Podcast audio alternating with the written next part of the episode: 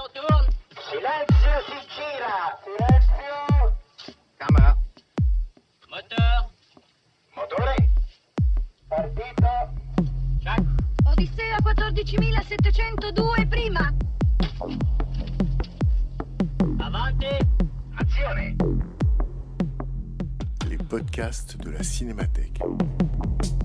à l'occasion de la rétrospective que la Cinémathèque française consacrait au cinéaste Jean-Pierre Mocky en juillet 2014. Rencontre avec Jean-Pierre Mocky à l'issue de la projection de son film L'Albatros. Dialogue animé par Serge Toubiana et Jean-François Roger.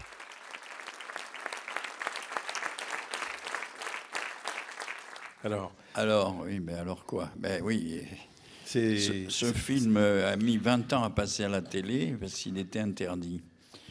Parce qu'en fait, euh, plusieurs de mes films ne sont jamais. Enfin, il y en a deux qui sont jamais passés, Solo et celui-là, parce que c'était toujours euh, un refus net.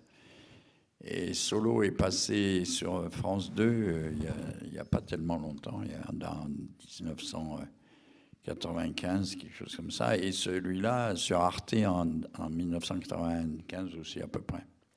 Donc 20 25 ans après. Ben oui, je ne sais pas si aujourd'hui on faisait un film sur Copé, machin, je ne sais pas s'il passerait aussi celui-là. Parce que je vais, présenter ici un film le 11 juillet, s'appelle Calomnie. Et Calomnie, c'est en fait le retour de l'Albatros. Enfin, c'est pas l'Albatros le personnage, mais il a eu les mêmes problèmes. C'est-à-dire, le film devait être produit euh, par France 2, et brusquement, il ne l'a pas été. On a supprimé tout là-dedans. Alors donc, euh, j'avais déjà commencé les repérages et tout, et puis brusquement, le film a été annulé à cause de DSK, en fait. Parce que le gouvernement de l'époque euh, a pensé qu'en en finançant un film sur la calomnie, il allait aider à l'élection de, DSK, qui lui disait qu'il était victime d'un complot, d'une calomnie, en fait. Donc tout ça a bloqué le film, mais maintenant il est vraiment bloqué puisqu'il sort ici pour la première fois le 11 juillet. Et il raconte euh, une histoire euh, extraordinaire sur les déchetteries. C'est une chose qu'on ne connaît pas, là, on ne parle pas de déchetterie dans celui-là. Mais entre-temps, les initiés, certains initiés achètent des terrains en dehors des villes à des paysans pour 2 francs et le revendent à l'État pour, euh, pour beaucoup plus. Et c'est ce sujet-là qui est actuellement euh, bloqué par, la, télévision, enfin pas par la télévision, mais par certaines personnes. Voilà. Alors, quand vous faites l'Albatros, qui est le, deuxième thriller politique que vous faites, parce qu'à partir de Solo, vous, vous, changez un peu de, de braquet, c'est-à-dire vous ne faites plus que des comédies populaires, mais vous vous, rem- vous, vous, vous vous remettez devant la caméra euh, en héros de personnages euh, de, fiction politique. En fait, euh, votre président, Costa Gavras, formidable film Z, si vous voulez, quand j'ai fait Solo, malheureusement, personne n'a voulu le faire. Pour la- une simple raison, c'est que Costa l'a situé en Grèce, le film, donc euh, c'était pas en France, donc tous ces personnages, Trintignant, Montand et tout le monde, a, a fait le film.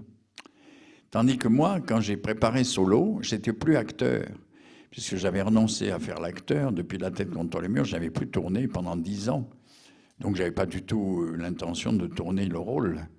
Sauf que Delon l'a refusé, Belmont, mon copain Belmont l'a refusé, euh, et Trintignant l'a refusé. Alors à partir de là, j'ai dit, eh, puisque tout le monde le refuse, je vais le faire. Mais c'est contraint et forcé que j'ai joué le rôle. Alors une fois que Solo a eu un succès mondial, euh, il a été interdit au, au Festival de Cannes, lui aussi, parce qu'au Festival de Cannes, en fait, euh, je pouvais passer sous la bannière belge, car ce que peu de gens savent, c'est que Solo est un film franco-belge, c'est-à-dire une partie de l'argent a été donnée par les Belges. Donc les Belges n'avaient pas de film cette année pour le festival. Dardenne n'était pas encore. Il n'était pas là. Dardenne, étaient pas nés, ils encore. étaient pas Il nés. n'était pas né, peut-être. Et alors André donc, euh, les gens du gouvernement belge se sont dit on ne va pas présenter sous la bannière belge un film euh, aussi virulent qui est proche des brigades rouges, d'action directe, des choses comme ça. Donc, ils ne l'ont pas présenté. Ce qui fait que je suis allé à Cannes en 70 et toute la bande, Godard et tout le monde m'ont soutenu et on a organisé une projection à minuit euh, dans rue d'Antibes après les séances officielles du festival. Et on a eu 2000 personnes. Alors, on ne sait pas pourquoi, tout le monde a afflué là-dedans. On a dû faire deux séances, minuit et deux heures du matin. Et le lendemain, j'ai vendu le film dans le monde entier pour un million et demi d'euros. Ce qui fait que ça a été vraiment extraordinaire. Mais je crois qu'aujourd'hui, on ne peut plus le faire parce que tout le monde a l'habitude de, de faire des trucs.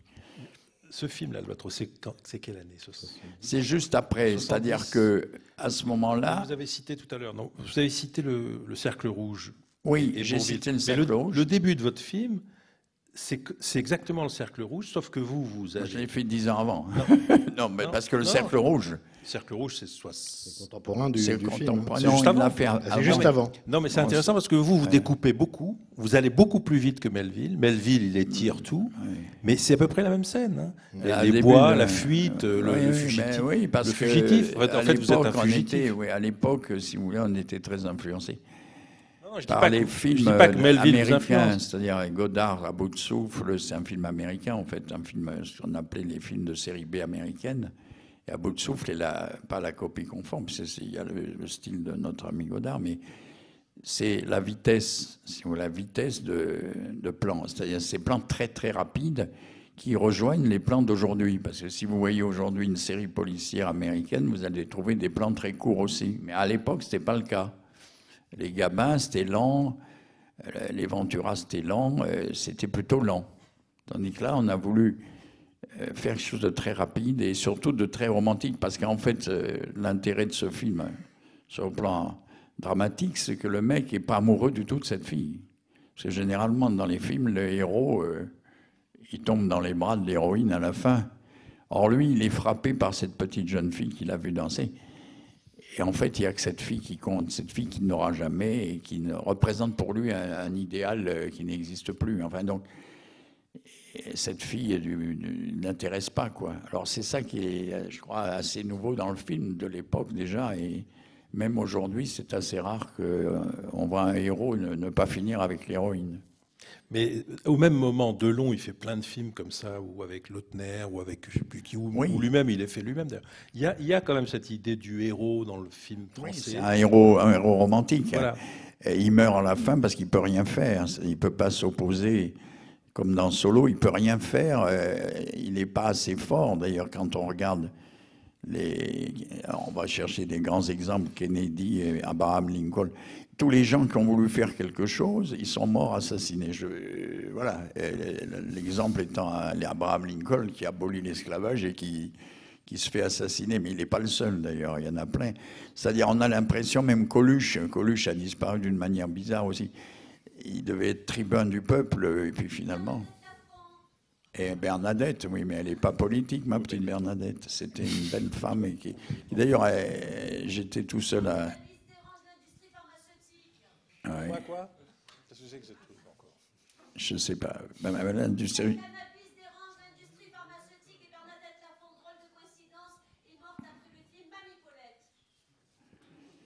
Oui, peut-être, oui, je sais un pas. c'est un scoop. Il y a un scoop pour Mediapart, là. Oui, mais Bon. mais je vais téléphoner un, sujet de film pour Oui. euh, Jean-Pierre. Non, mais il y a, non, mais les laboratoires pharmaceutiques, je l'ai traité dans, dans le film Ville à Ville à vendre, que vous verrez ou vous verrez pas, mais qui va passer ici plusieurs fois.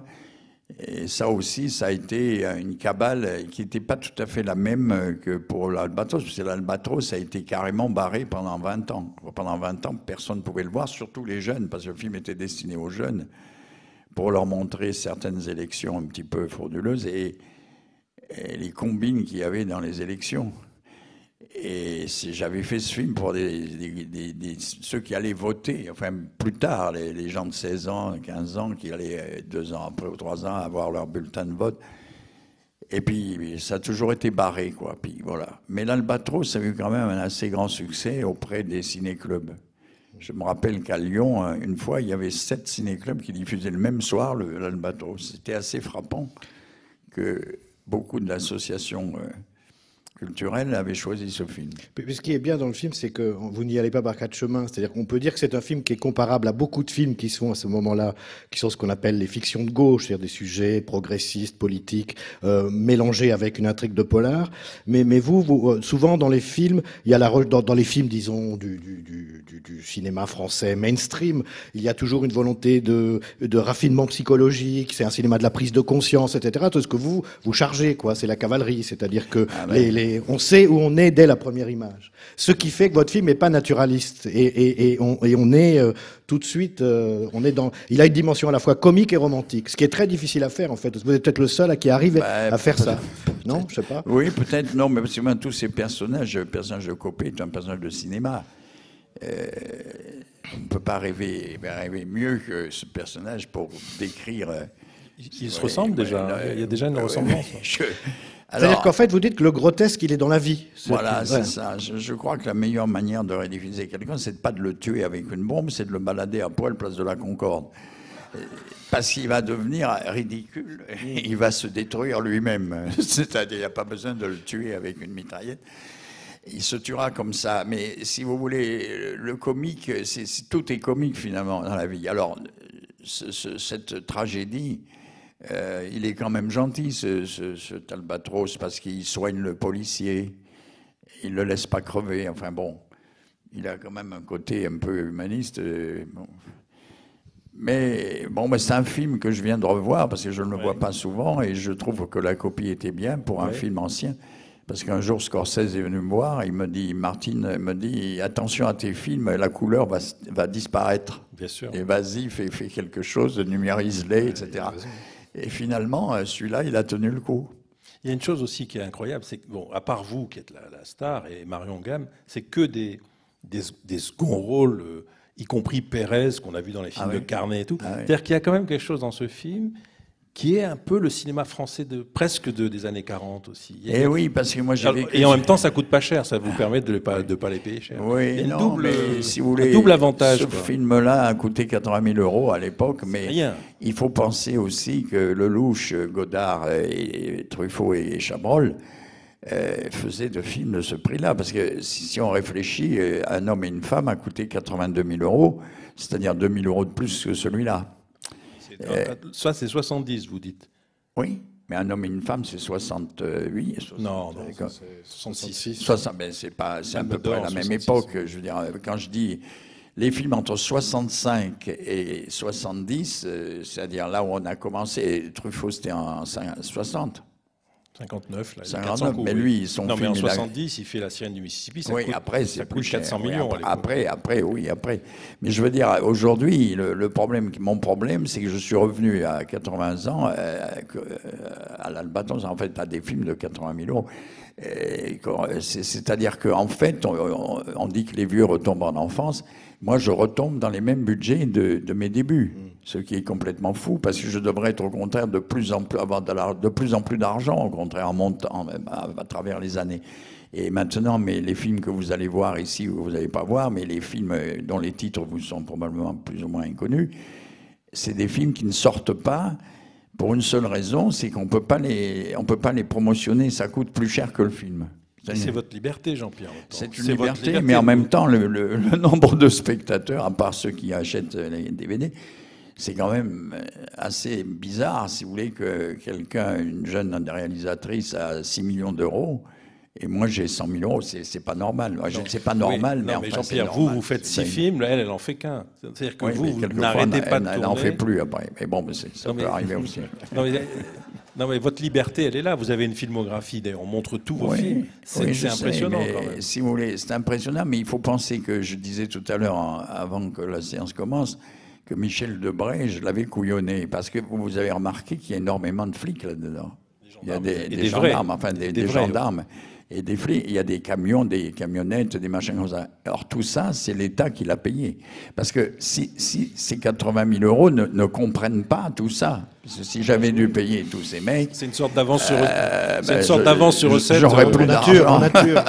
C'est une avance sur recette de la gendarmerie. Il y en quoi. a pour 80 000 euros de tous ces guignols la nuit. Parce qu'en plus, c'était de nuit. Donc les, les gendarmes de nuit, ils sont payés en heures supplémentaires. Ben, quand ils travaillent pas, c'est pour leur boulot, quoi. Moi, il y a une phrase du film que j'aime beaucoup, enfin même toute la scène, la scène finale, cette espèce de dispositif euh, voyeuriste, érotique, etc. Et la dernière, une des dernières répliques du film, quand un personnage dit « ça énerve toujours de voir les autres faire l'amour ». Et je trouve que c'est très représentatif de votre cinéma et de l'énergie libidinale qu'il y a dans votre cinéma. Il y a ceux qui baisent et les autres, c'est les, et les autres, il faut s'en méfier. Oui. Non, je sais pas. Ben oui, parce que le fait de pas baiser, justement, ça donne des, co- des complexes et des gens deviennent méchants, aigris. amer, jaloux, enfin tout ça, tous les défauts. C'est vrai que la, la sexualité libère beaucoup de gens et à ce moment-là, ils sont gays, ils sont contents. C'est-à-dire, c'est le football. Là, parce que moi, je suis en train de commenter la Coupe du Monde, par hasard d'ailleurs, tout à fait par hasard, sur certaines radios. On me demande de commenter la Coupe du Monde. Et en fait. Grâce à Amor euh, grâce à Amor qui est passé sur une antenne de l'équipe, là, sur une télévision, qui a très très bien marché. Donc, tous les, les chroniqueurs sportifs m'invitent pour que je commente. euh, la Coupe du Monde. Mais alors, ceci dit, si vous voulez, le football, c'est aussi une forme de sexualité rentrée, c'est-à-dire les gens justement qui ne, qui n'ont quelquefois, qui ne font pas tellement l'amour, ils s'expriment euh, au foot. Ah, ah, c'est une éjaculation massive Ouais, ouais. Qui remplace. Ils bandent pour les joueurs. Ils sont pas pédés pour autant. Bon, pas forcément. Mais euh, l'autre jour, vous disiez que vous, êtes- vous, êtes- vous êtes- vous connaissez Eastwood. Mais j'ai l'impression, est-ce qu'il a vu vos films Eastwood? Parce Oui, que lui, a- après, l'inspecteur Harry, c'est un non, peu mais le même alors, dispositif, Non, parce qu'on avait un maître tous les deux. C'est, c'est un vieux monsieur que j'aime beaucoup, que j'ai rencontré. Vous avez peut-être reçu à ce matin, je ne sais pas. C'est Don Siegel, il s'appelle. Ah, il est mort il y a Don. Siegel, euh, vous n'avez pas reçu cet an dernier parce qu'il est mort. Mais Clint et moi, on était mannequins chez un, chez un couturier à Rome, puisque Clint était un petit acteur peu, peu connu. Il avait tourné dans l'escadrille Lafayette, entre autres, un tout petit, un petit rôle.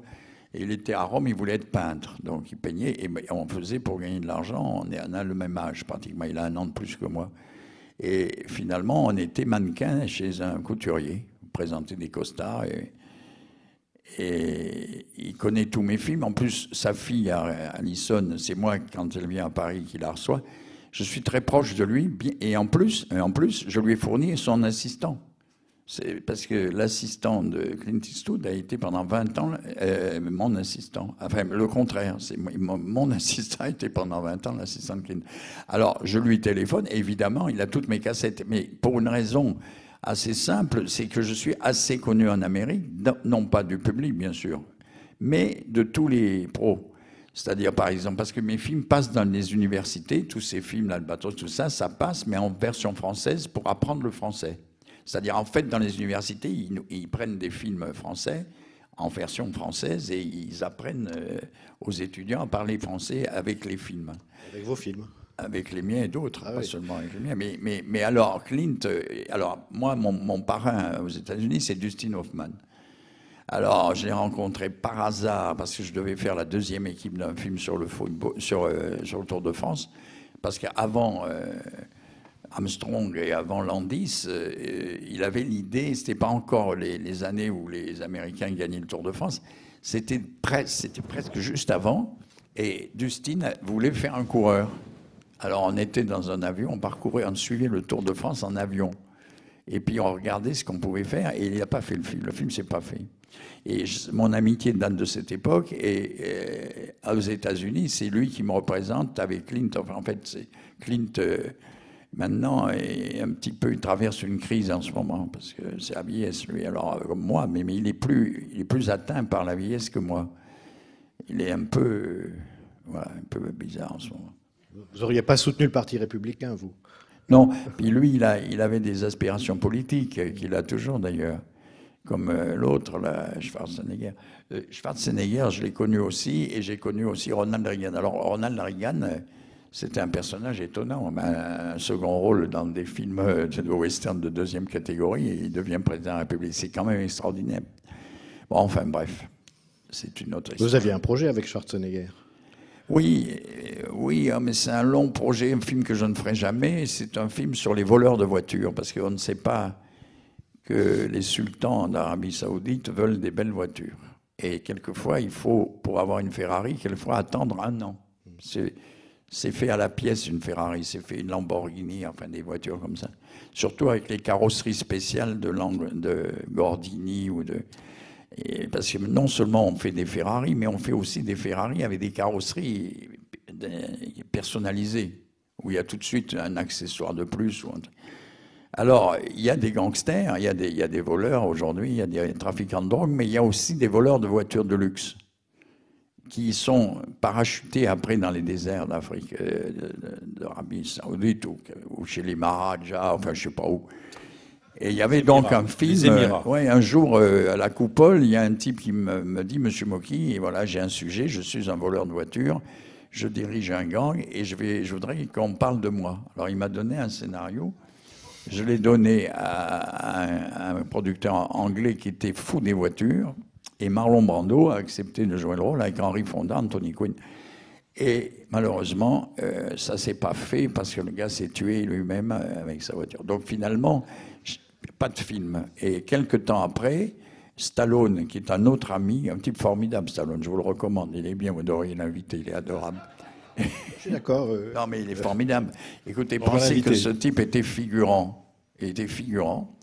Et il avait écrit Rock- Rocky. Et il se baladait avec son Rocky. Et un jour, il y a un producteur lui dit Je l'achète ton Rocky. Il dit Non, c'est moi qui dois jouer le rôle. Si je ne le joue pas, je ne vends pas le truc. Il faut être gonflé pour faire ça. Un type totalement inconnu, un figurant, qui a un scénario qui est accepté, qui pouvait lui rapporter, je ne sais pas, 300 000 dollars ou je ne sais pas quoi.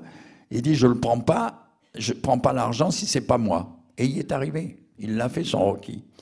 Alors moi, je l'aime beaucoup, ce type-là. Alors on avait donc remplacé euh, Marlon, euh, Fonda et Queen par euh, Schwarzenegger lui-même, avant qu'il soit nommé gouverneur, et puis l'autre, Stallone, et le troisième, c'était le fou, le belge, là, le Van Damme.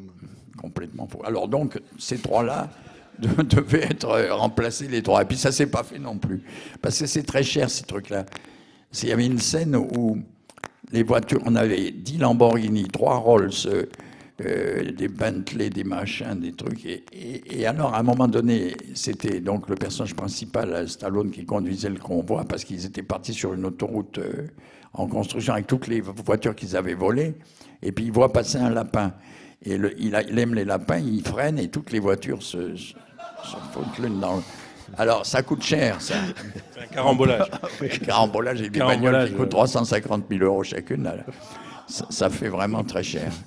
Mais dites-moi, il y a une chose que je voudrais vous demander depuis que je vous connais. Comment vous avez autant d'histoires marrantes, pittoresques euh, D'où elles vous viennent? Comment vous lisez les journaux? ami, comment, comment vous euh, accumulez tout ça? Je pense que si vous preniez les journaux tous les jours et Non, que mais- vous regardiez, regardez la dernière une scène que je suis en train de, de mettre dans mon prochain film, c'est un maire, c'est un fait divers qui s'est passé il y a quelques jours. Il y a un maire euh, qui baise sa, conseillère municipale. Ça arrive, ça, c'est tous les jours ce truc-là. Ben, sauf que la, dame, la conseillère avait un mari, un mari qui était électricien, qui était beaucoup plus jeune qu'elle. Elle était d'une cougar, elle avait 45 ans, lui il en avait, elle avait 35. Et qu'est-ce qui se passe? Le type découvre l'infidélité de sa femme. Qu'est-ce qu'il fait? Il va à la mairie, il égorge le maire, il lui coupe les couilles et la bite, et, et puis le jette dans la poubelle de la mairie. Alors ça, il faut le faire parce que vous croyez que c'est moi qui ai inventé ça Non, c'est vrai, c'est ce qui s'est passé il y a, il y a trois semaines.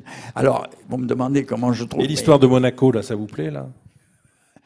C'est pas mal. C'est un non Polonais. Alors, Ah, bah oui, les ben- Polonais sont faux comme des jetons. Cer- certains, parce qu'ils sont, ils ont toujours dit. Moi, j'ai toujours dit. Ma mère était polonaise. Mais si vous voulez, mon père était tchétchène, mais ma mère était polonaise. Et les Mais Polonais. votre père était tchèque? Euh, tchétchène. Ma- Mon père est tchétchène, c'est un juif césaine, et, et ma mère est une catholique euh, polonaise. Bon, alors, le résultat des courses, c'est que les Polonais ont toujours été pris entre deux, deux- les Prussiens et les Russes. C'est une plaine, en fait, il y a un peu de montagne, il y a les Carpates, mais ils ont toujours peur d'être agressés, soit par. Ils ont toujours eu peur d'être agressés, soit par les uns, soit par les autres. D'ailleurs, la guerre de 39, le pauvre, ils ont été envahis par les Allemands. Bon. Donc, ils, ont une, ils sont très polis, très hypocrites. C'est-à-dire, ils vous diraient, et d'ailleurs, ils, di- ils diminuent, ils disent par Polonais exemple, salle. Panienka, ça veut dire petite demoiselle. C'est un peu comme les Chinois. Vous savez, les Chinois, eh, vous savez comment ils sont, les Chinois, ils sont très polis, très- ils s'inclinent tout le temps. Et bien les Polonais, ils sont, euh, ils, ils- ils sont, ils, ont- ils sont un peu bizarres. Ils sont pas très francs du collier. Alors ce, ce type, il avait 500 000 euros par mois, c'était pas mal déjà. Et puis il flingue sa bonne femme, surtout avec deux types pas masqués. Alors là aussi, les Comoriens n'étaient pas masqués. C'est quand même fort. ça- Mais les deux tueurs, ils étaient même pas masqués. Ils ont allé tirer. c'est hallucinant de bêtises, ce, ce- ce meurtre. C'est pas un meurtre parfait. hein, c'est- un fiasco total. oui. alors, le gars, il ne peut pas faire autrement que de dire c'est lui, parce que qui c'est qui peut avoir intérêt à tuer cette dame? À part lui, personne. Donc, il a été découvert tout de suite, quoi. Il n'y a même pas de suspense. Donc, mais alors, donc, continuez là-dessus. Comment, comment les histoires Comment Alors, vous les histoires, les... les histoires, soit il y a des gens qui viennent me raconter des histoires, des auditeurs, des spectateurs qui m'écrivent, ils me racontent une histoire. Ça m'est arrivé, par exemple, l'histoire de la fin de l'Albatros. C'est c'est pas moi. C'est-à-dire, c'est une fille. Alors, c'est extraordinaire parce que c'est un gangster qui a fait écoper sa fiancée. C'est-à-dire, il a fait un hold-up et il a dit que c'était sa fiancée qui l'avait fait. Donc, la fiancée a été incarcérée à sa place et elle était dans la prison. Et il apprend par un, autre détenu que le directeur de la prison est tombé amoureux de sa femme qui, qui est qui va sortir euh, dans un certain temps, quoi. Et le soir de Noël, il va, il va coucher avec sa femme. Qu'est-ce qu'il fait? Il fait ce que je fais moi, ce que je fais moi dans le film à la fin.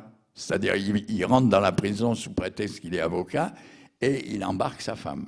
Sauf que euh, dans la réalité, il est parti avec sa femme. Il, ne s'est pas fait flinguer pour. euh, donc, c'est encore quelque chose qui m'a été raconté que j'ai intégré dans le film. Euh, par exemple, la grande lessive que vous avez vu, vous verrez peut-être, Bourville euh, détruit les antennes pour que les enfants ne regardent pas trop la télévision. Et ça, c'est un fait divers qui s'est passé dans un petit village breton, mais un petit hameau où il y avait peut-être une trentaine de maisons.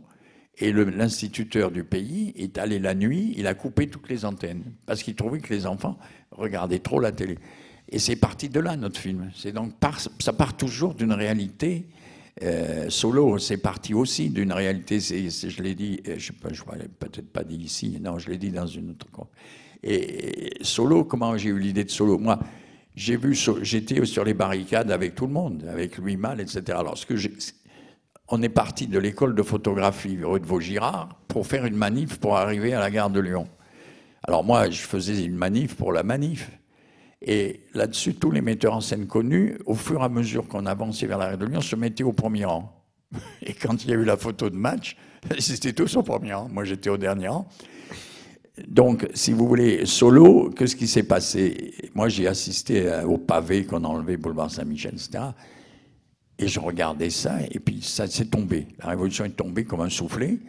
Mais un soir, lorsque j'étais au Dupont Latin, qui n'existe plus maintenant, mais boulevard Saint-Michel, il y avait trois jeunes. Et ces trois jeunes, ils avaient 15-16 ans, et ils disaient on ne peut pas arrêter la révolution, il faut continuer. Il faut continuer. Et c'est eux qui m'ont donné l'idée du film. Vous voyez, donc on finit toujours par trouver l'idée. euh, je suis pas un génie, moi. Euh, je sais simplement que dans La Cité Invisible Peur, c'est, la critique par Jean Rey de son pays. Parce qu'en fait, Jean Rey était belge, il habitait à Gand. Et Gand, c'est une bourgeoisie terrible, Gand. C'est une des bourgeoisies les plus représentatives de la bourgeoisie, dans son mauvais sens.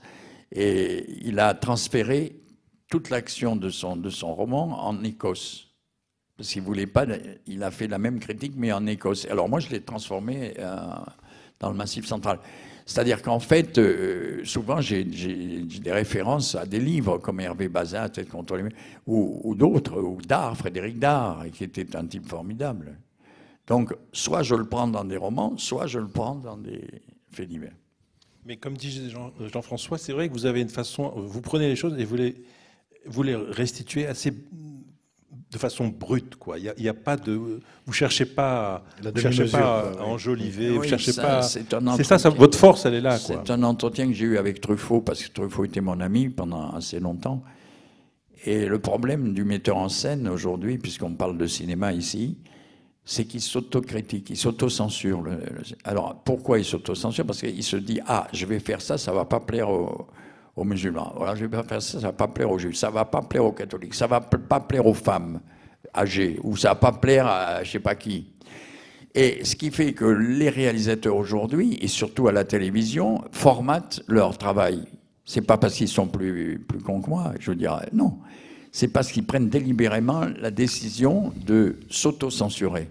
C'est-à-dire se dire, le public ne supportera pas ceci ou cela, et pour avoir beaucoup de spectateurs, ils essayent d'avoir le maximum de choses qui ne choquent pas.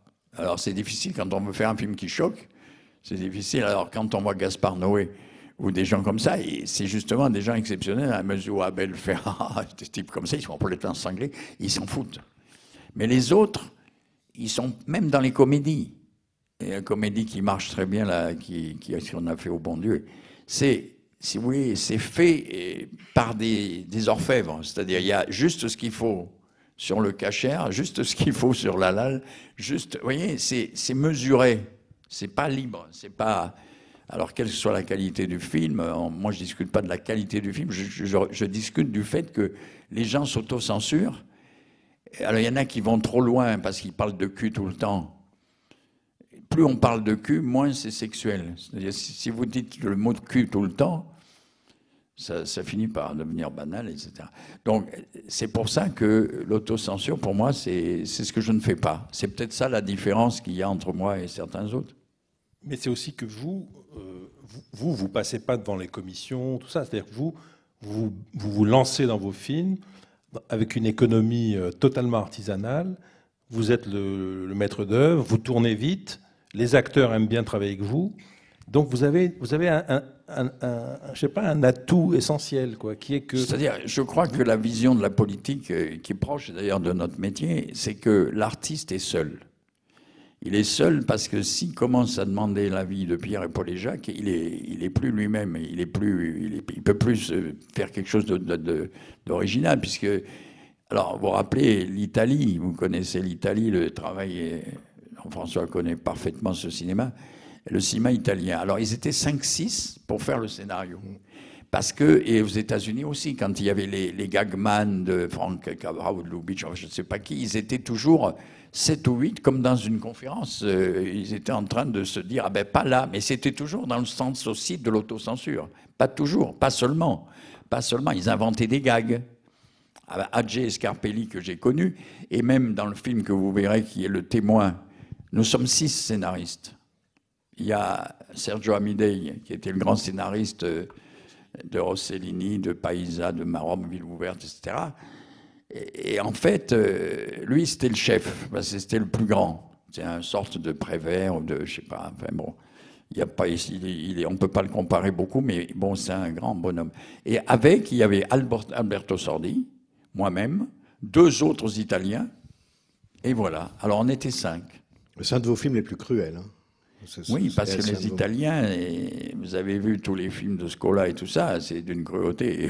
Et Dino, mon ami Dino Risi, ah, hein, quand on voit les Dino Risi, ils sont cruels. hein. Non, parce que l'italien, c'est deux choses. Ou bien c'est la canzone, le football, le canzone, ou les trucs euh, rigolos. donc Camillo. euh, Ben oui, ou alors, euh, ou alors c'est carrément la- le côté brutal, Salvatore Giuliano, les trucs comme ça sur la mafia, etc. Moi, je voulais poser une question. Peut-être on pourrait parler des acteurs chez vous, parce que vous avez une manière de traiter les acteurs. D'abord, ils veulent tous tourner avec vous. Vous avez quand même, en gros, toutes les grandes vedettes du cinéma populaire français ont fait au moins un moquis. Euh, Oui, il y a alors, euh, là, je, je viens, mon cher Jean-François, de m'apercevoir d'une chose, c'est que ces acteurs me fuient. Après, c'est exactement comme quand vous baisez une femme et qu'elle vous revoit plus. Ah, Vous demandez, mais qu'est-ce qui s'est passé? Bon, et vous en J'ai été pas bien, pas. Alors, on peut se demander pourquoi. Parce que, effectivement, j'ai dirigé 200 vedettes. 200. On les a, c'est pas moi qui les ai comptés, c'est. J'ai fait 60 films, il y avait au moins 3, vedettes par film. Bon, alors ça fait, si vous multipliez, puis vous enlevez les doubles, parce qu'il y en a qui ont fait plusieurs films, mettons que 150 vedettes. Alors, il y a eu les fidèles, comme Michel Serrault, j'ai fait 12 films, Lonsdal, 10 films, Francis Blanc, 12 films. Bourvil. Bourvil, 4 films, mais j'en aurais fait beaucoup plus s'il n'était pas mort. Et alors, il y a les acteurs avec qui j'ai fait un film. Et ils sont partis en courant. Mais ils ne sont pas partis en courant parce que j'ai fait un échec. Mais par exemple, Catherine Deneuve, est une fille formidable que j'aime beaucoup, elle a fait un film avec moi. Et, c'est tout de même, elle a fait 70 films dans sa carrière, et ma- mon film est le- la septième recette de ces films. Je suis en septième position sur 70, c'est pas mal. Agent trouble. et Voilà. vous l'avez- Et- mais vous l'avez sollicité pour un autre film? Non, je pas, moi je peux pas solliciter. C'est pute d'aller. ouais, je vais pas aller dire. Écoutez, Bah, si la personne me téléphone pas, me dit, me dit pas bonjour, me dit pas, me souhaite pas la Noël ou je sais pas quoi, mon anniversaire ou n'importe quoi. Je me dis, elle veut pas me voir. Je vais pas Parce aller relancer une dame euh, qui, est, qui a été très gentille avec moi, mais qui ne, visiblement, si vous voulez, ne cherche pas à travailler avec moi.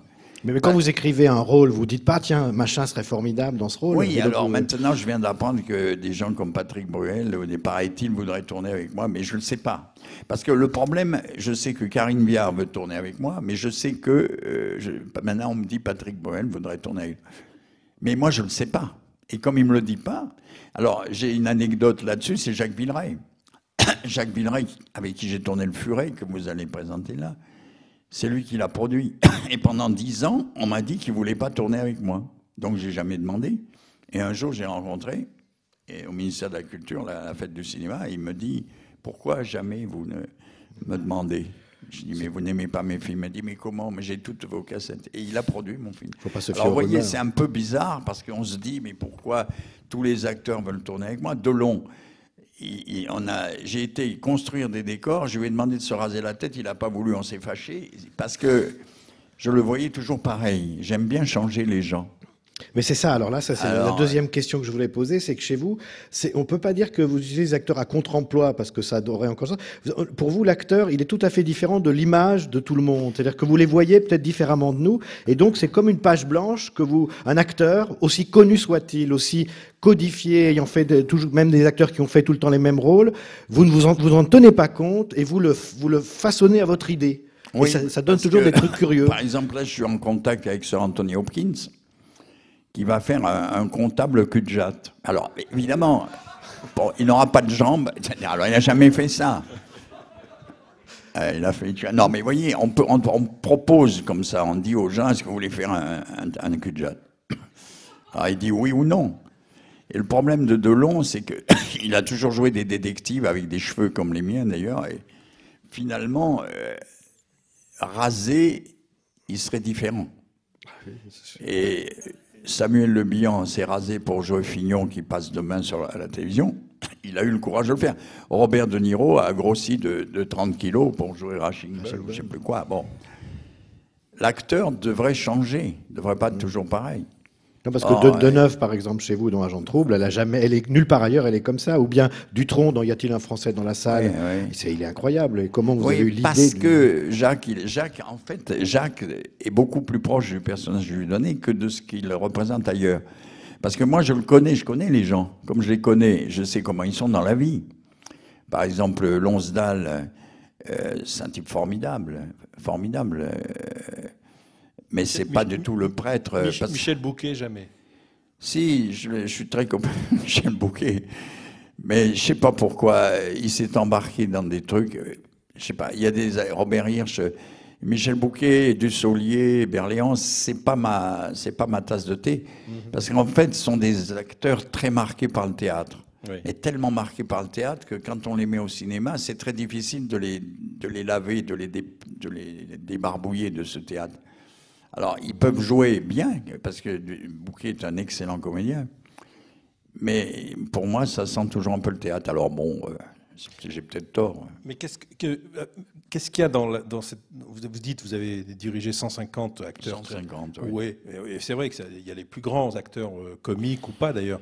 Mais à chaque fois, il y a, il y a quelque chose de particulier. C'est quoi votre, votre, Ben, votre si vous regard voulez, euh, prenons un exemple d'un drôle de paroissien. Je me retrouve, euh, au départ, c'était De Funès qui devait jouer le rôle de Francis Blanche. Il était trop cher. On a pris Francis, qui était un ami, et qui l'a fait en participation. Donc, il y avait Bourville, Francis Blanche, et il fallait un troisième personnage. Or, j'étais très ami avec Jean Poiret, mais Jean Poiret n'avait pas de physique. Il, est, il avait un physique, il était très bien, mais il n'avait pas particulièrement un physique marquant. Alors je me suis dit, il va être en face de deux, de deux monstres du rire, et puis qu'est-ce qu'il va faire? Il va disparaître.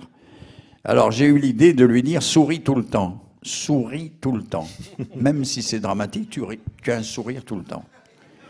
Et tu as une casquette en cuir et des lunettes. Et tu regardes comme ça. Alors là, c'est, il, est, il arrive à la hauteur à cause de ça, parce qu'on lui a rajouté, c'est comme si on rajoutait une béquille à quelqu'un qui peut pas marcher. Et, et ça, ça tout de suite, ça l'a transformé. Catherine Deneuve, c'était la fille que je voyais sur Jour de France en première page, toujours avec ses longs cheveux. On aurait dit un mannequin de chez L'Oréal. Et à ce moment-là, j'ai dit, je peux pas la reprendre dans un truc comme ça. Elle l'a déjà fait 20 fois, 30 fois.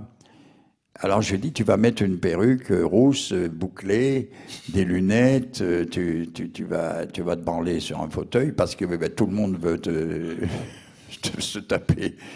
Là, tu vas faire de l'onanisme. euh, Comme ça, ça va te changer, quoi. Ça va- fait.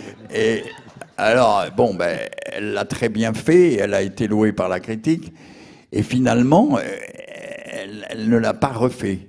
C'est-à-dire, elle a vieilli, bien sûr, elle avait 50 ans à l'époque, et maintenant, elle joue des, des, des bonbonnes. Je l'ai vu coucher avec Jean-Paul Roussillon dans un... C'est pas possible. Non, oui, mais c'est pas possible. Cette femme qui était une superbe femme. Je dis pas que Roussillon était pas beau, le pauvre. Mais c'était quand même bizarre de l'avoir brusquement au lieu de l'avoir avec Alain Delon. Non, mais là, on touche quand même. Enfin, c'est vrai une vraie leçon de cinéma, c'est-à-dire que vous arrivez. que vous, avez- comment vous avez Vous avez toujours des idées euh, pour pour vos personnages, souvent des tics, par exemple. Ah, Il y a Bourville qui sautille dans la Voilà, Cité des alors, Comment tics- vous avez eu cette idée ou Raymond Rouleau qui arrête pas de dire Alors, quoi quoi Enfin, c'est quelque chose que je tiens de Fellini. Alors, si vous voulez, comme j'étais assistant de Fellini, Fellini, il, a, avait, il m'avait fait chercher une dame qui mangeait des spaghettis dans une trattoria pour la Strada. Et il me dit, trouve-moi une femme qui mange des spaghettis. Et j'ai passé dans les actrices, il y avait des actrices de théâtre, et elles, faisaient, elles en faisaient trop en mangeant leurs spaghettis. Elles voulaient quelqu'un. Alors, euh, je vais dans une trattoria et je vois une dame qui avait la goutte au nez et qui mangeait ses spaghettis en bavant. euh, euh, euh, manger ça, ça coulait de partout. Alors, je, je dis à Federico, je lui amène cette bonne femme. Elle est dans le film, si vous revoyez. On la voit pas beaucoup, mais on la voit. Et on avait vraiment quelqu'un qui mangeait des spaghettis. Ces spaghettis, ça coule, il y en a de partout, etc. Et en plus, elle avait la goutte au nez parce que c'était en hiver. Mais dites-moi, tout ça, ça, ça n'est jamais méchant. Non. Votre but n'est pas la méchanceté, c'est pas la caricature, c'est quoi? C'est-à-dire que quand même, vous avez, Moi, je trouve que les vous gens. avez quand même une vision de l'espèce humaine un peu, un peu étrange, quoi. Ben, Mais- C'est-à-dire que moi, je trouve que les gens laids sont plus beaux que les gens beaux. Alors, c'est idiot de dire ça, Ouais. mais c'est vrai que si vous regardez au cinéma, regardez la tête d'un Fred Bogart, on dirait un œuf. Il est même pas un un ballon de rugby. Il a une tête, je ne sais pas si vous avez mesuré sa tête, mais enfin, il faut voir sa tête. Bon, là-dessus, Michel Simon, formidable, une tête. Et quand vous regardez Notre-Dame de Paris, vous apercevez que les sculpteurs ont sculpté des gargouilles et non pas des anges droits. euh. Et en fait, le cinéma, c'est fait pour retransmettre la vie de tous les jours. Donc, vous allez sur un marché. Moi, j'ai vu l'autre jour un monsieur qui avait, il pleuvait, il avait mis un, sac plastique sur la tête. Et puis, il n'avait pas dedans, et il regardait comme ça. J'ai trouvé que c'était un tableau.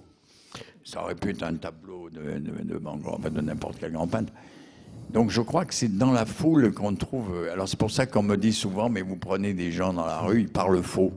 Ça veut dire parler faux. Il ne faut pas parler comme à la comédie française. Les gens font des liaisons, etc. On ne fait pas de liaison, nous, dans la vie. Alors, euh, vous voyez des acteurs, c'est pour ça que je vous parlais des acteurs de théâtre il y a cinq minutes, c'est parce qu'ils font des liaisons. Car Ils se croient obligés de faire des liaisons, même dans un texte courant. Et de par Dieu maintenant, vous venez de, c'est une rencontre récente. Non, Qu'est-ce- de par Dieu, c'est. euh, c'est la première fois que vous le dirigez, quand moi- même. Moi, moi, vous parlez de Solo l'Albatros, ils m'ont valu l'amitié des, des truands. Parce qu'en fait, il y a un rapport entre ces deux films et les truands. Ces deux films ont été présentés dans les prisons. Dans les prisons. Or, qu'est-ce que c'est qu'un truand? C'est quelqu'un qui refuse la société, trouve que la société est pourrie, et il devient truand. Souvent, c'est à cause de ça.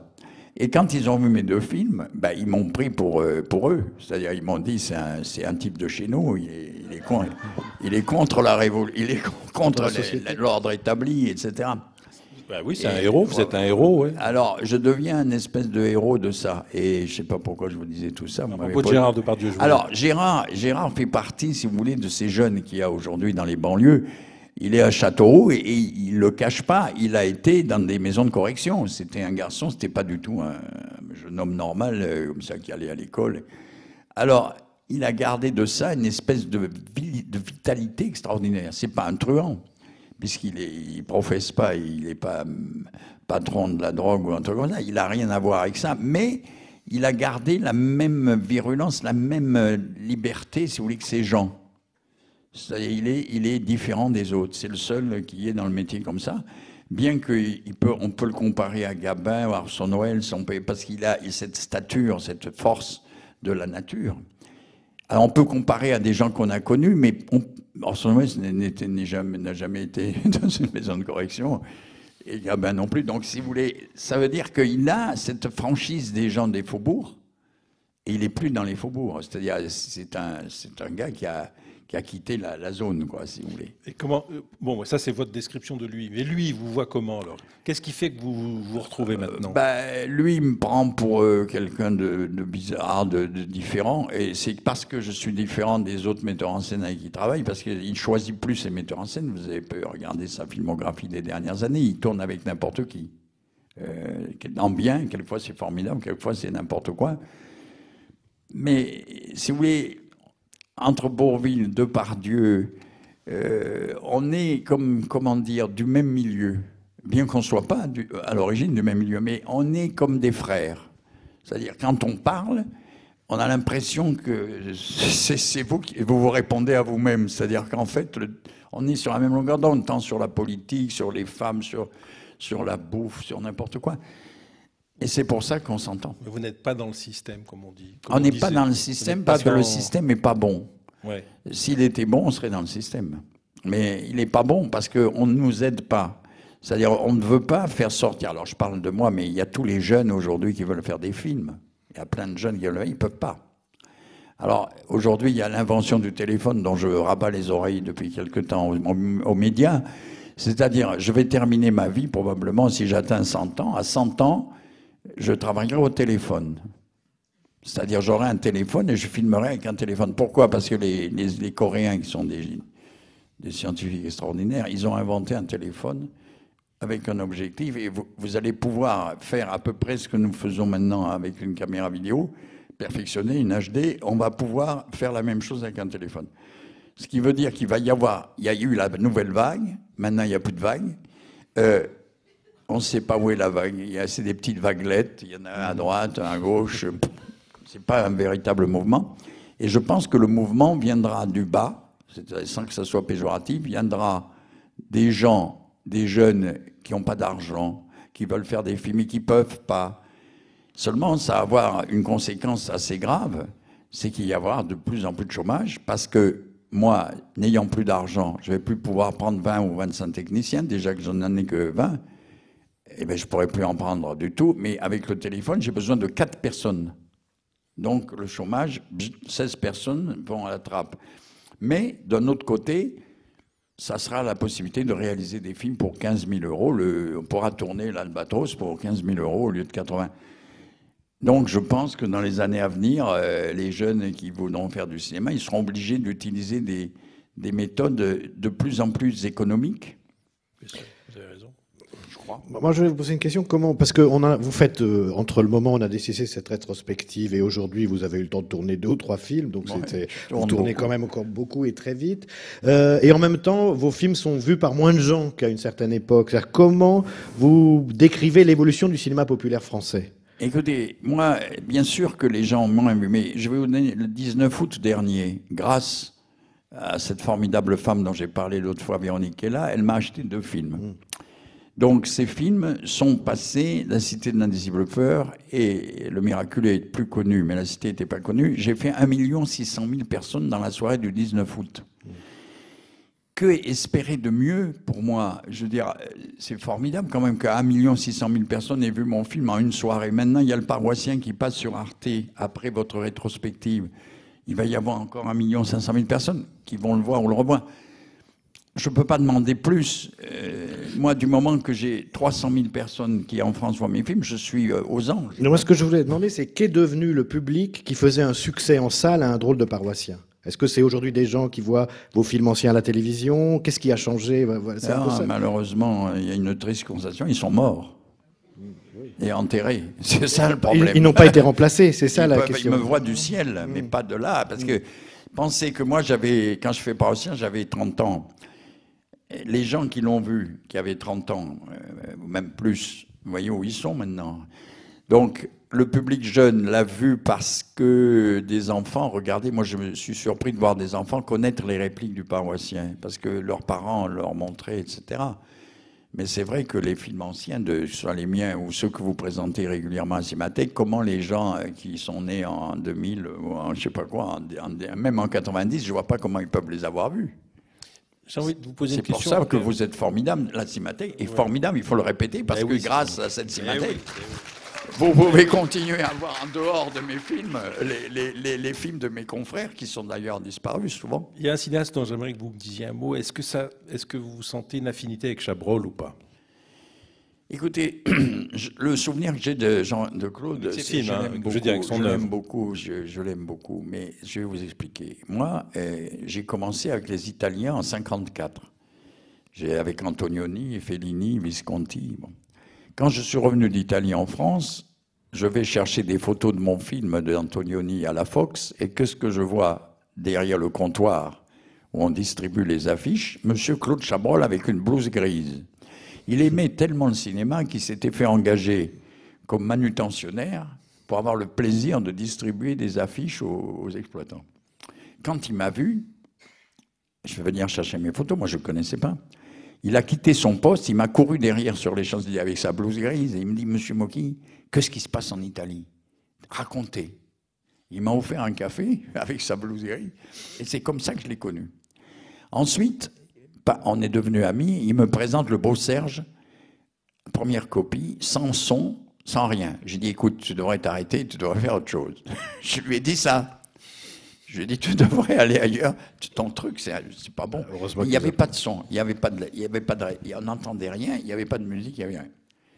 Après, alors on est resté un petit peu fâché. Bah, après, quand son film est sorti, il me dit, eh ben, voyez, il était bien mon film, vous m'avez dit pas bien. Et pendant des années, euh, on s'est vu, on s'est revu. Et vers la fin de sa vie, c'est-à-dire euh, quand il a eu 70 ans, il est mort à 80, donc il y a 10 ans, on est redevenus amis. Mais la différence qu'il y a entre lui et moi, c'est que moi, je ne suis pas bourgeois. Lui, il sort d'une famille bourgeoise, très bourgeoise. Et il Pharmacien. voit la bourgeoisie comme, euh, comme les bourgeois se voient eux-mêmes. C'est-à-dire, ils se voient parce qu'ils connaissent euh, leurs leur, leur bourgeois, ils connaissent les gens qui sont autour d'eux. Mais les bonnes femmes, les bonnes femmes, ça vous. Si les bonnes femmes, c'était son vous- problème vous- avec les femmes, parce qu'il a eu beaucoup de problèmes avec les femmes, lui, beaucoup, beaucoup.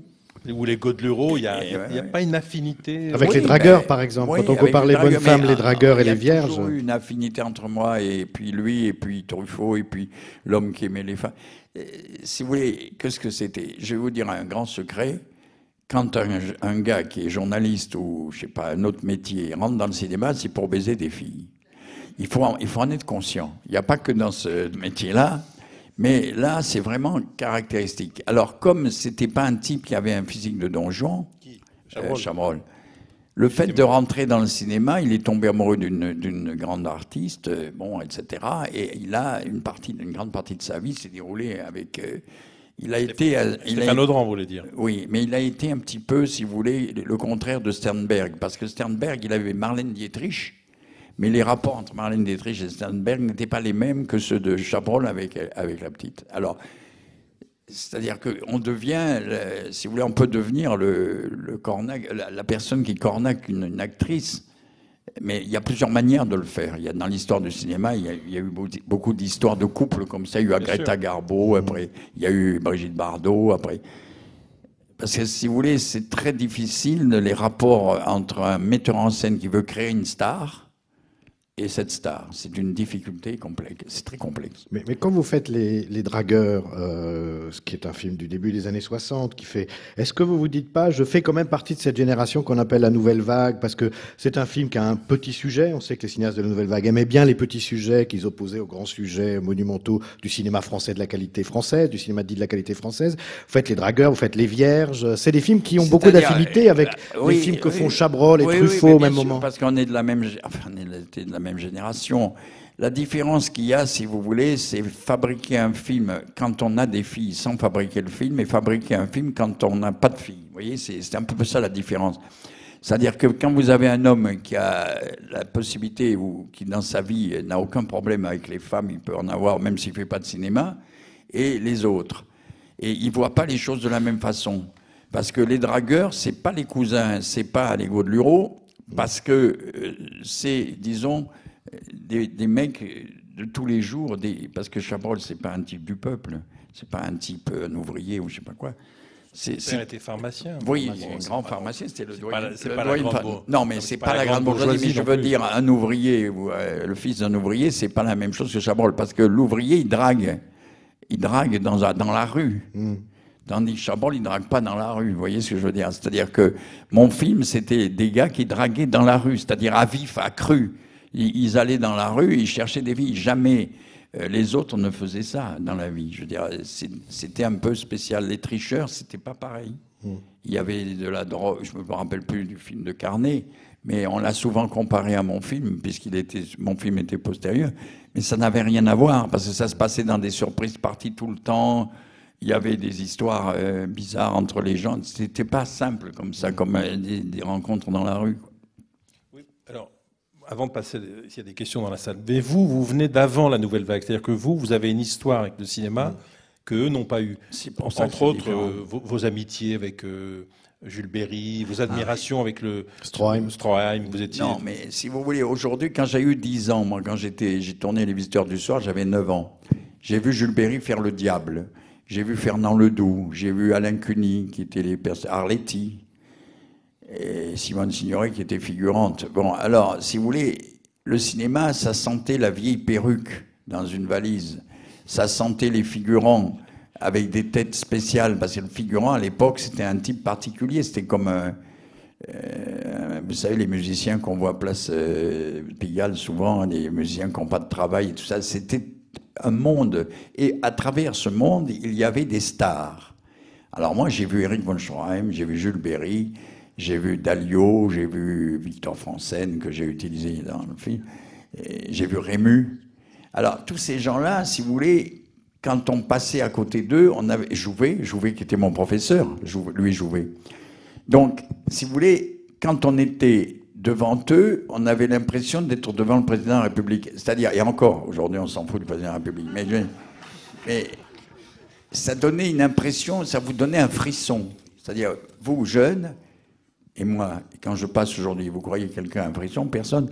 Ça veut dire qu'il y a eu une différence, si vous voulez, de, sensibilité des gens par rapport aux gens connus. Vous que euh, c'était des- c'était monstres sacrés pour vous, c'était quoi n'étaient pas plus monstres que moi, mais même Tissier. Je me rappelle Jean Tissier, il y a- on n'osait pas le toucher, si vous voulez. On n'osait pas lui parler. Alors, ça a changé. Et moi, j'étais fasciné par ces gens-là. Moi, je me rappelle quand j'ai vu Groucho Marx, euh, qui était mon idole, Groucho Marx des Mars Brothers, je ne dis pas que je tremblais ou je pissais dans ma culotte, mais presque, si vous voulez, parce que ça m'impressionnait. Or, aujourd'hui, tous les acteurs qui, qui viennent me voir ou qui sont sur mon plateau, qu'on vient voir, ils n'impressionnent personne. Mais personne. Tout le monde s'en fout. Moi, je, il m'est arrivé d'aller dans un café avec euh, quelqu'un, même Zéro, les gens s'en foutent. Les gens, ils sont impressionnés par les footballeurs. alors que maintenant. nous, on était impressionnés par Jouvet. Mais vous, vous étiez quoi, un gamin? Et, et en Ah, fait, j'étais jeune, oui, non, mais vous êtes, vous êtes, vous avez grandi dans, dans ce, dans Mais ce, moi, j'ai grandi. dans ce je me milieu-là. Je me cachais dans des fermes avec tous mes, mes amis. On se cachait des Allemands. Et on sortait de temps en temps. et Il y avait la Victorine. La Victorine, c'est un studio à Nice où tous les gens tournaient, puisque c'était soi-disant une zone libre où il n'y avait pas les Allemands. Mais ils y étaient quand même. Mais enfin, ils- c'était- alors j'ai tourné dans, dans des dizaines de films. Sous contrôle italien, la victoire. Euh, ouais, les Italiens étaient des nazis à ce moment-là. Ouais, c'était l'Italie qui gérait cette partie de la Et alors là, alors on était là et on vivait dans le cinéma. On, on couchait même dans les studios. Vous voyez, on était. J'ai clandestin un peu. Voilà, t'es clandestin. Alors c'est pour ça que aujourd'hui il n'y a aucune commune mesure, même avec les gens de 60 de la Nouvelle Vague, ils n'ont pas connu ça eux. Donc euh, eux c'était des journalistes et il y a encore aujourd'hui beaucoup de journalistes qui deviennent réalisateurs. J'en vois tous les jours. C'est pas un défaut parce que le journalisme amène. C'est ce que je vous ai dit un jour. Vous devriez faire un film. Mais le, c'est vrai que c'est proche le journalisme du cinéma. C'est assez proche. Mais, mais justement, alors vous, vous, vous n'êtes pas du journalisme, vous n'êtes pas de la bourgeoisie, vous êtes, vous, vous êtes acteur dans les années 50, vous êtes un jeune premier. Et est-ce que vous êtes quand même d'accord avec l'idée, peut-être c'est une des clés qui explique qu'à un moment donné vous voulez faire des films, c'est-à-dire passer de l'autre côté de la caméra, qu'en gros le cinéma français des années 50 a pas très bien traité ces jeunes premiers. Il préférait les vieux, Gabin, Non, Fernandel. Est-ce que, est-ce que il y vous avait êtes d'accord avec cette idée? quelques jeunes. Il y avait Gérard Philippe, il y avait Gélin, il y avait Reggiani, il y avait De Sailly, il y avait Jacques Perrier. Charrier. Ouais, il y avait, il y avait des gens. Il y avait Terzieff, il y avait, il y avait plein de gens. Mais si vous voulez, moi, on me donnait toujours des rôles cons. Alors je me rappelle, je tournais dans le conte de Monte Cristo. Et je, je- je tournais des pages, je mangeais un bonbon. Alors vraiment là, euh, tourner les pages d'un piano, je sais pas, une, une connerie. Je faisais le fils de, mon- de Jean Marais.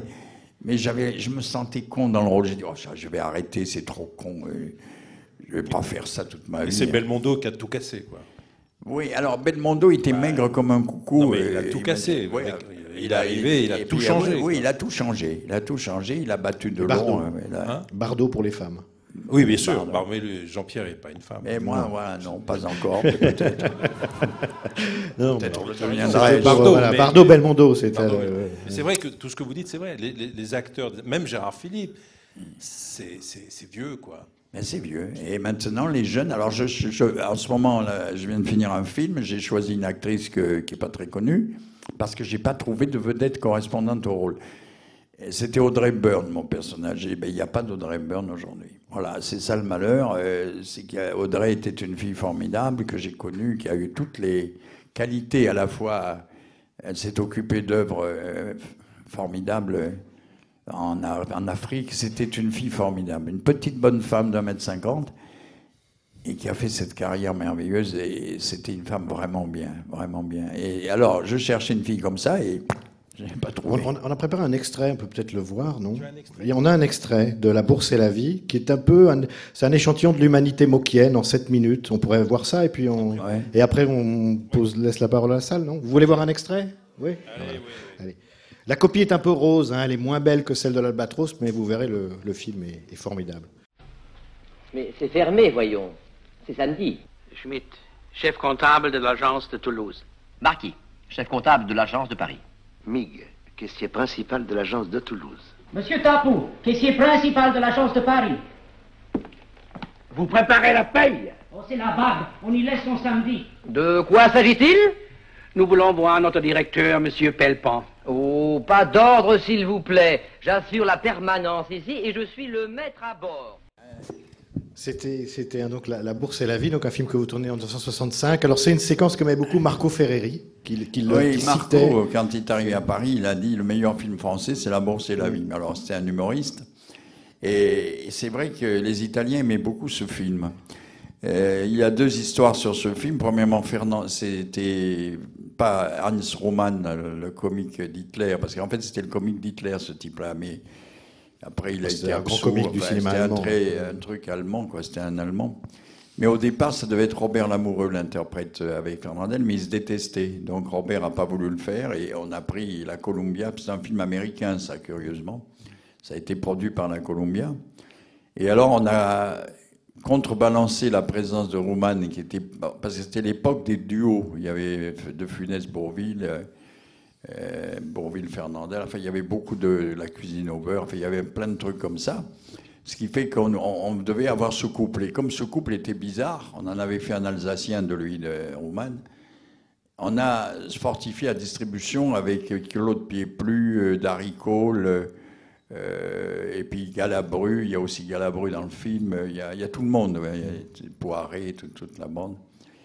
Et ce film, euh, Fernandel était à la fin de sa carrière. C'était les deux ou trois derniers films qu'il a fait. Les gens n'en voulaient plus.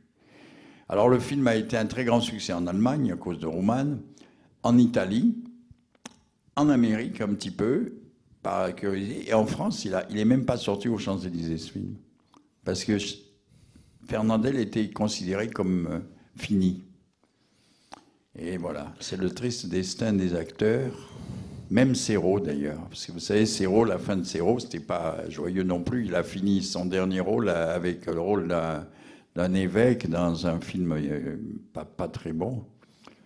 C'est drôle la fin des acteurs. Ils finissent souvent dans, dans des mauvais films. Alors, le film, il a été écrit et ou dialogué par Marcel Aimé. comme- Oui, alors Marcel, euh, c'était un type formidable, il ne riait jamais. Alors un jour, on avait été, ben, quand euh, vous n'étiez pas encore à la Cinémathèque, mais j'avais eu le plaisir de recevoir Buster Keaton euh, là, en 1966, je crois. C'est vieux ça. Buster Keaton était venu à la Cinémathèque, il se trouvait rue de Courcelles à ce moment-là. Et alors moi, on m'a dit, euh, faites quelque chose, avec- parce qu'ils l'ont reçu à Cinémathèque, mais après ils sont tous rentrés chez eux, ils m'ont laissé Buster Keaton dans les bras, ils me promenaient ce soir, faites quelque chose avec lui et sortez-le. Alors, euh, je savais pas quoi en faire et je l'ai amené chez Marcel Aimé, qui habitait à Montmartre. D'ailleurs, c'était pour lui montrer Montmartre, qu'il connaissait d'ailleurs, parce qu'il est- faut penser que Buster Keaton passait en première partie du cirque Medrano avec les Branquignoles. Faut, faut le faire. C'est-à-dire les vedettes, c'était les Branquignoles avec Robert Derry, et en première partie, il y avait Buster Keaton. Donc il connaissait Pigalle. Alors on a été chez Marcel qui habitait en haut là sur la butte. Et j'ai assisté à ça, c'est qu'ils ne riaient ni l'un ni l'autre. Et c'est là où on a passé deux heures ensemble et il n'y avait pas un sourire. Je racontais des histoires drôles en principe, mais ils ne riaient, pas. Ni l'un ni l'autre. Ils étaient immuables. Alors, si vous voulez, voilà, souvenir. Alors, on était en train d'écrire La Bruxelles. C'était en 65, 66. J'avais, le film n'était pas encore sorti. Voilà, le film est sorti en 66, le- le- l'année de Buster Keaton.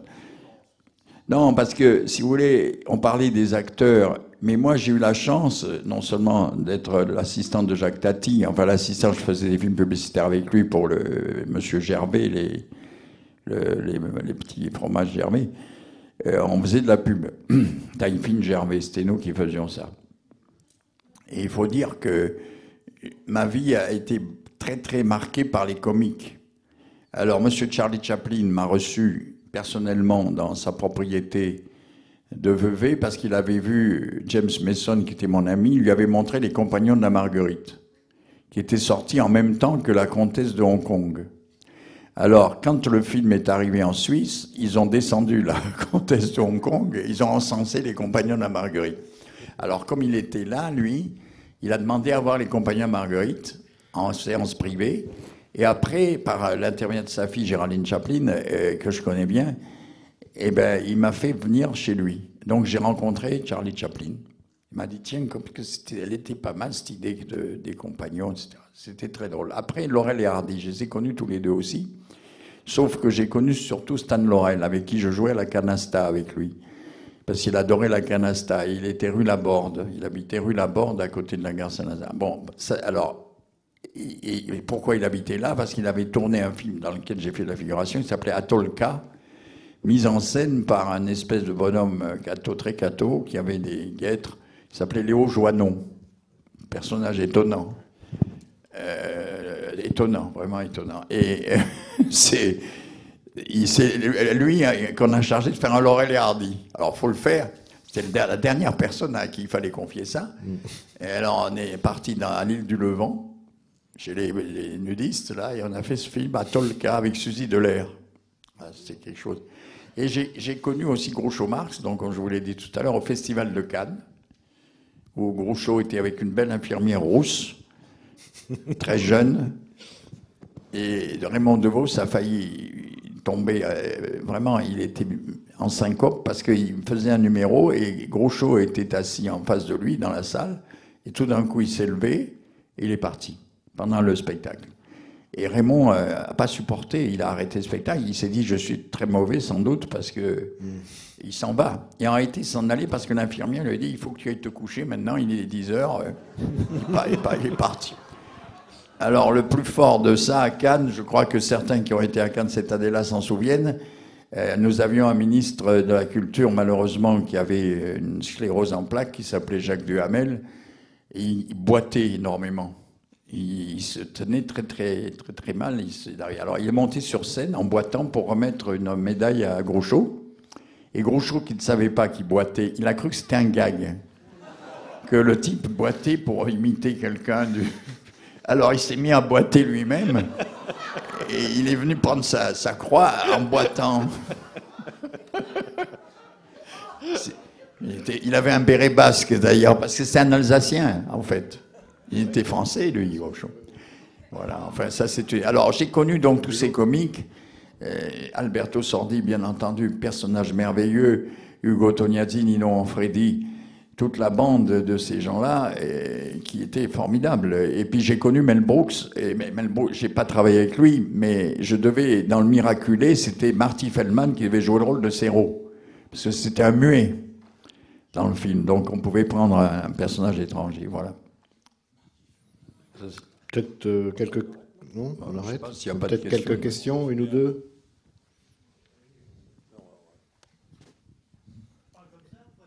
Non, non, faut attendre le micro parce que c'est. Euh, C'est un film très bizarre parce qu'il réunit euh, une quinzaine de vedettes bizarres, donc Charles Vanel, qui est, pour laquelle j'avais tourné dans un film avec lui qui s'appelait La cabane aux souvenirs, et dans Le Gorille vous salue bien, donc avec Lino Ventura. Donc j'ai réuni là-dedans, on m'a dit un jour, euh, un jour je suis allé, euh, j'étais à Ajaccio, et il y avait un congrès, un congrès de gens d'un- d'une grande société. Et il y avait donc tous les représentants de ces sociétés qui faisaient ce qu'on appelait un séminaire. Alors j'étais dans le même hôtel qu'eux et vers euh, 10 heures du soir, je me suis aperçu que c'était un bordel ce truc-là. Ils étaient venus pour baiser, pas du tout pour. Et je me suis dit, tous les séminaires doivent être se terminent en partouze. Alors ça m'a inspiré ce film. Et voilà, alors euh, on a réuni l'intérêt de ça, c'est qu'il y avait beaucoup, beaucoup d'acteurs. Donc deux vieux, c'était Vanel et, Denise Gray. Alors elle était sourde, elle. Il y a beaucoup d'acteurs sourds. Et elle était sourde, elle n'entendait pas euh, Vanel quand il lui parlait. Ensuite, euh, on a eu Stéphane Audran et Sylvie Joly. On a eu Fanny Cotenson, on a eu Darry Cole, qui avait, un- rôle merveilleux. Il y avait Jean Poiret, il y avait, il y avait Jean-Pierre Bacry.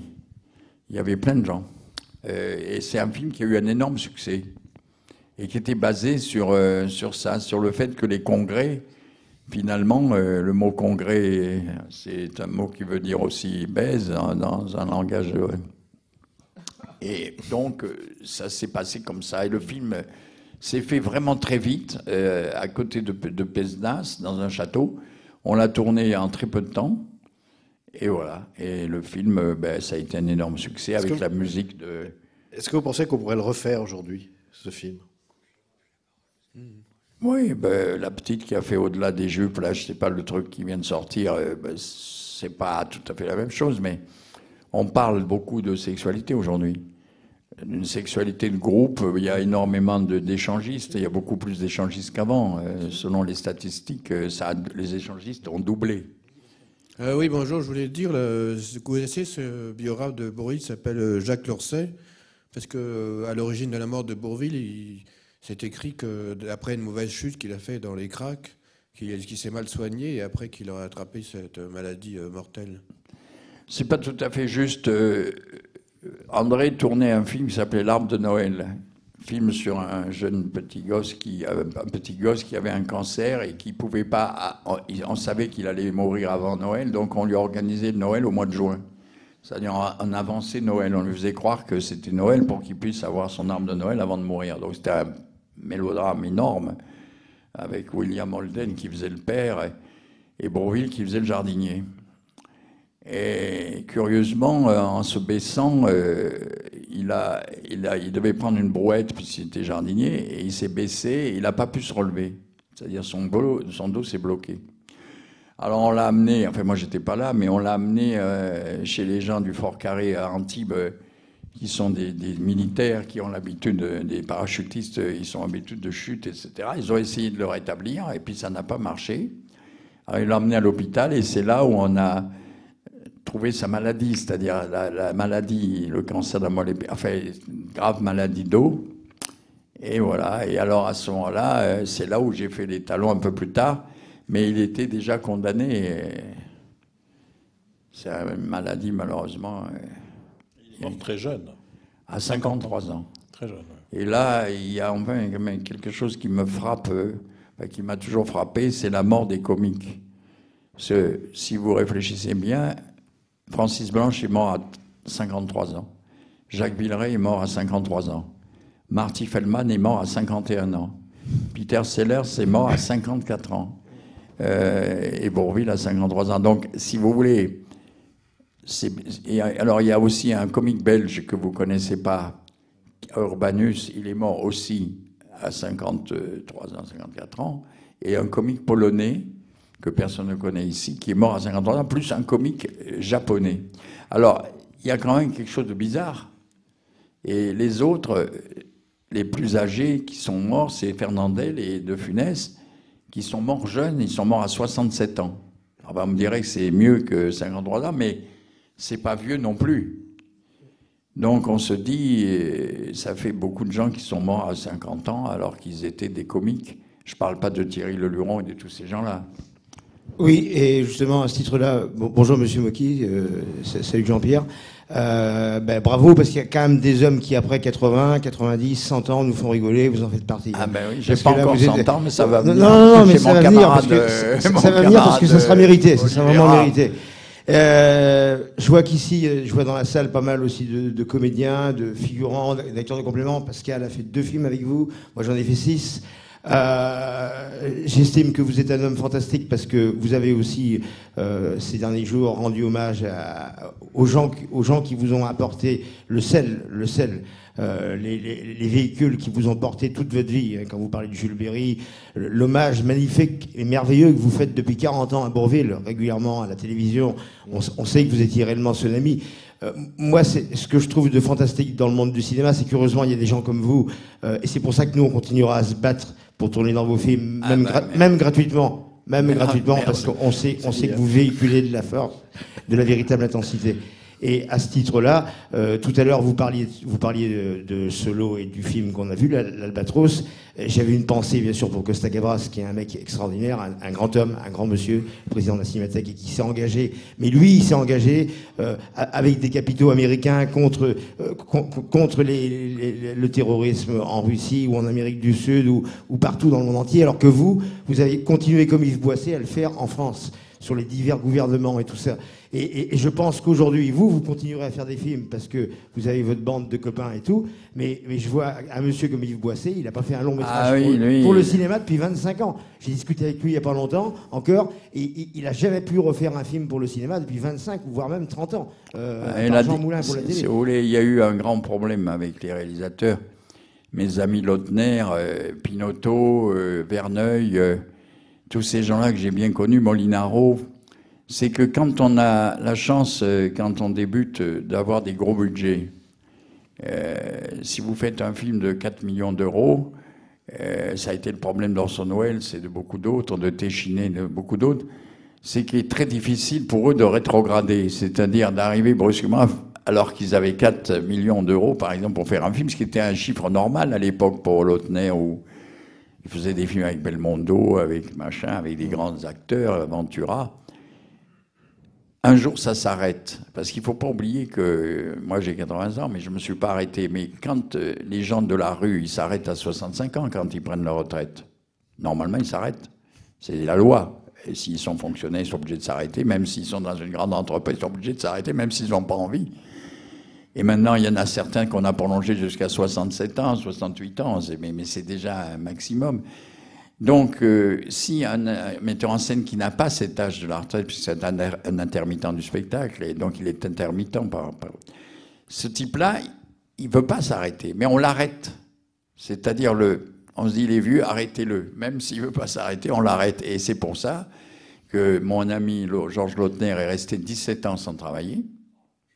Pinotto, 15 ans, Molinaro, 15 ans, Verneuil, je me rappelle Henri, son enterrement. Vous savez que dans les derniers jours d'Henri, il avait acheté les romans, un roman américain qu'il voulait faire, personne ne lui répondait au téléphone.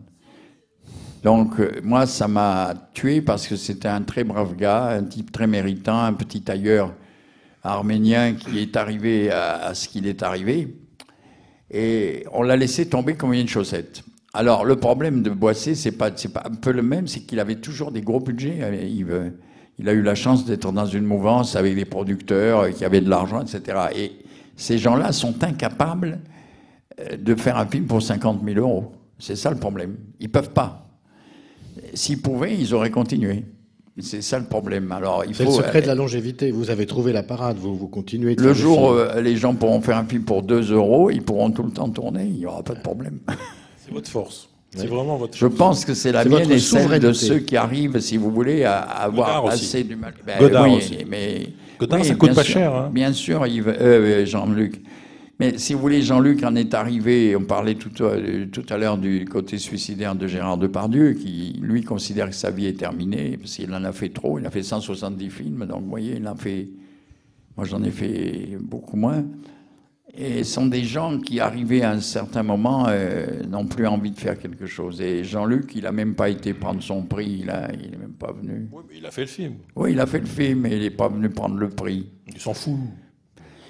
Parce que les récompenses aujourd'hui, euh, on pourrait en parler pendant des heures, une leçon de cinéma, c'est que les jeunes qui n'ont pas de prix, parce que je- moi je vais présider un festival de court-métrage dans quelques jours, il va y avoir évidemment des courts-métrages, il y en a un qui aura le prix, puis l'autre ne l'aura pas. Moi je suis contre les prix, j'ai toujours été contre les prix, même au lycée. Le mec qui a des professeurs, alors il a le prix parce que son père a pu lui payer un professeur, l'autre il n'a pas pu. Alors il a plus, il est derrière. Donc je trouve que les prix, il faut que les gens travaillent, qu'ils fassent des choses intéressantes, qu'on montre les films des gens, mais favoriser l'un par rapport à l'autre. Non, ce qu'il faut, c'est qu'aujourd'hui, il faut être un bon élève et il n'y a rien de pire pour au cinéma. Quoi. Vous, vous n'êtes vous êtes pas un bon Je suis un mauvais élève. Vous êtes un mauvais élève, vous. Voilà. Bon, ben voilà. c'est vrai. que- Gloire aux mauvais élèves. Oui, parce que tout, et aux autodidactes surtout. Il faut surtout pas que les gens qui n'ont pas fait ce que disait croient qu'ils peuvent jamais hein? rien faire. Parce que l'autodidacte, c'est le roi. Parce que comme il a rien, il, il lutte. Il lutte, il lutte. Alors que tous les gars qui ont un bac euh, 5, qu'est-ce qu'ils font? Moi, j'en connais un qui est veilleur de nuit maintenant, un étudiant. C'est horrible. Bac plus 5, bac plus 6. bac Langlois disait, Lang- Langlois disait ça, que le cinéma devait être fait Mais par Langlois était un type formidable. Ben, on a, je ne peux pas lui rendre hommage à chaque jour, mais je l'ai connu, moi. Mais c'était un type euh, qui aimait le cinéma, basta. Il ne voulait pas de prix, il voulait, pas de, il voulait rien du tout. Il, faisait, il aimait le cinéma, voilà. Et puis il s'occupait du cinéma et puis il vous a légué cette belle cinémathèque. On est chez lui. Là, oui. On, on va se retrouver plus, Voilà. tous à la librairie avec vous. Venez, accompagnez-le. Accompagnez-le. Merci. hein. Jean-Pierre, merci beaucoup. C'était les podcasts de la Cinémathèque française.